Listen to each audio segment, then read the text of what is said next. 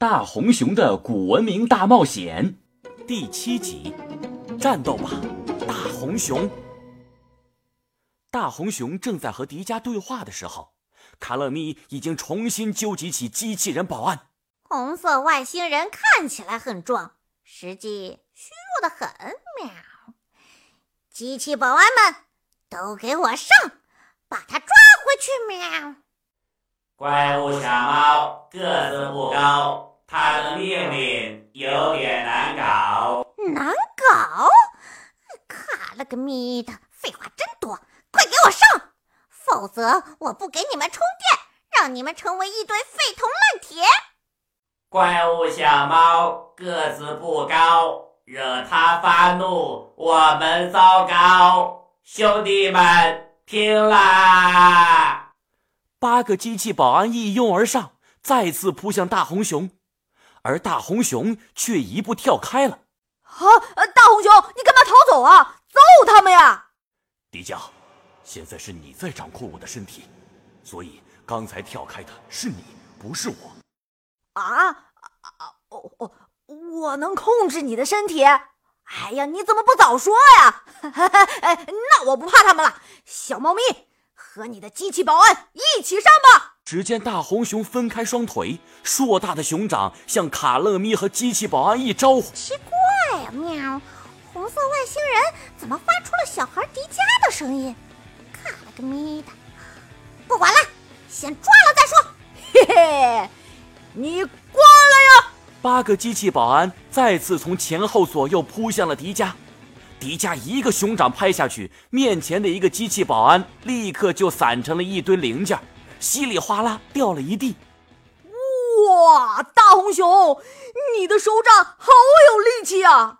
不好不好，小命没了！现在要跑还能自保？打了个咪的，我看谁敢跑！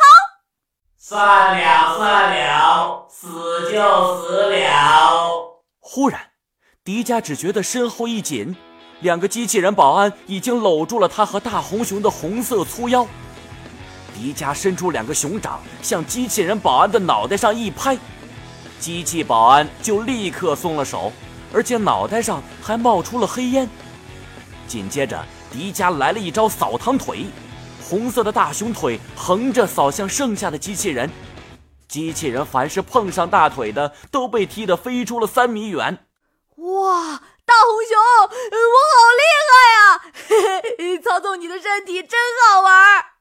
迪迦三下五除二扑上去，把一个个机器人全都打成了零件，轻松的就像是在玩乐高玩具。哎，这是什么声音啊？像是从我胸口传来的。迪迦。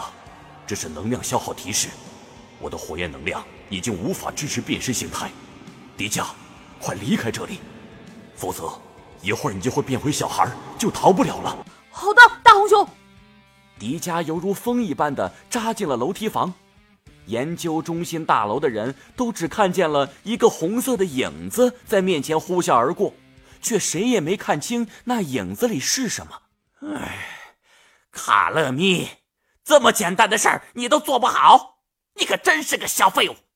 而在研究中心顶层的一间实验室内，一个爆炸头博士正在向卡乐咪发火。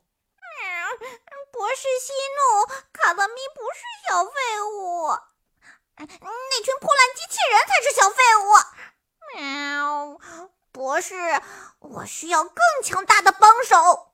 哼，那就再给你一次机会。试试我最新的研究成果吧！喵！地球最聪明的 M 博士又有了新的研究，卡乐咪太开心了！喵！如果红色外星人没跑，我提取了他的宇宙能量，一定可以称霸地球，让所有的人类都成为我的奴隶。博士放心，卡乐咪一定要替博士抓。回红色外星人，疯牛夫人，你出来！哼哼，总算轮到我登场了。只见实验室阴暗的角落里走出来一个体型硕大、浑身肌肉的女人。那个女人手中拎着一把大铁锤，头上竟然还长着两只牛犄角。小猫咪，就让我来和你一起把大红熊抓回来吧。